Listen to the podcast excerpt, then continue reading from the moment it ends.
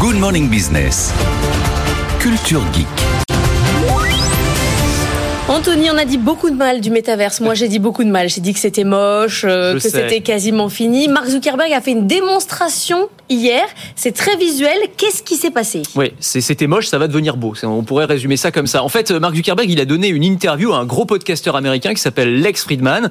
Et cette interview, il l'a donnée dans le métavers, c'est-à-dire casque de réalité virtuelle sur la tête, lui et son interlocuteur.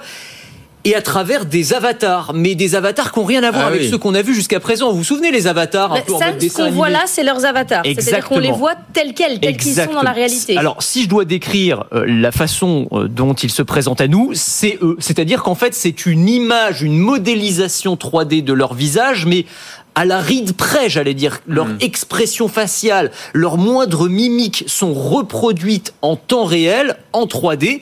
Et on a vraiment... légèrement lifté. Ouais, légèrement lifté. Bah, c'est ça qui est pas mal. C'est-à-dire qu'on peut, on peut se faire quand même un petit, un petit filtre pour être plus beau, évidemment, en visioconférence.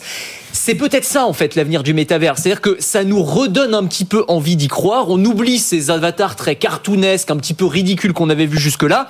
Et là, on a un truc où on se dit, mais en fait, si la réunion du futur, par exemple, en entreprise, ça ressemble à ça, où j'ai mes collègues en face de moi, en 3D, j'ai presque l'impression de pouvoir les toucher, et c'est eux, en fait, vraiment, qui sont en face de moi, là, ça peut me donner envie. Dans un jeu vidéo, où je pourrais avoir mon visage qui représente mon avatar à l'intérieur du jeu, on voit bien le potentiel énorme que ça peut représenter, et ça nous redonne un petit peu envie de croire au métavers. Mais est-ce que c'est vraiment prêt et opérationnel ou est-ce que c'est juste une vue d'artiste là? Alors, c'est pas prêt. C'est clairement, Ah, c'est pas prêt. alors. En fait, c'est pour ça, c'est une démonstration technologique. Pour l'instant, pour avoir ce genre de résultat, il faut scanner son visage avec plein de caméras. C'est très compliqué. Mais ce qu'explique Zuckerberg, c'est que d'ici quelques années, on pourrait faire la même chose avec un simple smartphone. La clé, c'est d'ici quelques années. Et j'allais dire, c'est un peu le péché originel de Ouais. Zuckerberg avec le métavers. C'est qu'il nous promet des trucs qui arriveront dans 5 ou 10 ans. Faut pas dire ça au grand public. Quand on se lance euh, dans euh, le B2C, faut avoir un truc qui est prêt. Faut pas dire, vous vous voyez à quoi ça va ressembler. Et c'est un peu le problème. Et c'est pour ça que la hype et le, le soufflet est un petit peu retombé.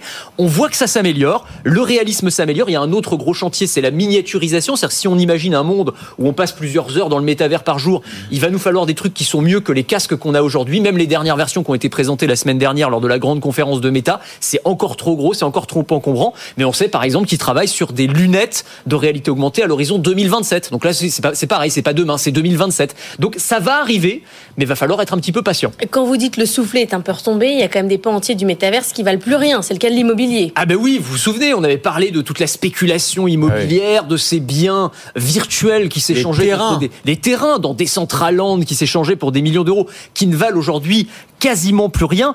Moi, j'ai envie de croire que ce coup d'arrêt général, ce, cette descente de hype, bah, finalement, c'est peut-être salutaire pour le métavers. C'est un petit peu comme les cryptos. Vous savez, dans les cryptos, c'est pas quand il y a le, le bull run que les projets les plus intéressants se développent. C'est quand, justement, cette hype, tout le côté marketing, etc., le bruit médiatique retombe. C'est là que les projets les plus sérieux se développent. Et à la fin, eh ben, on voit ce qui survit. Et je pense que pour le métavers, ce sera exactement la même chose.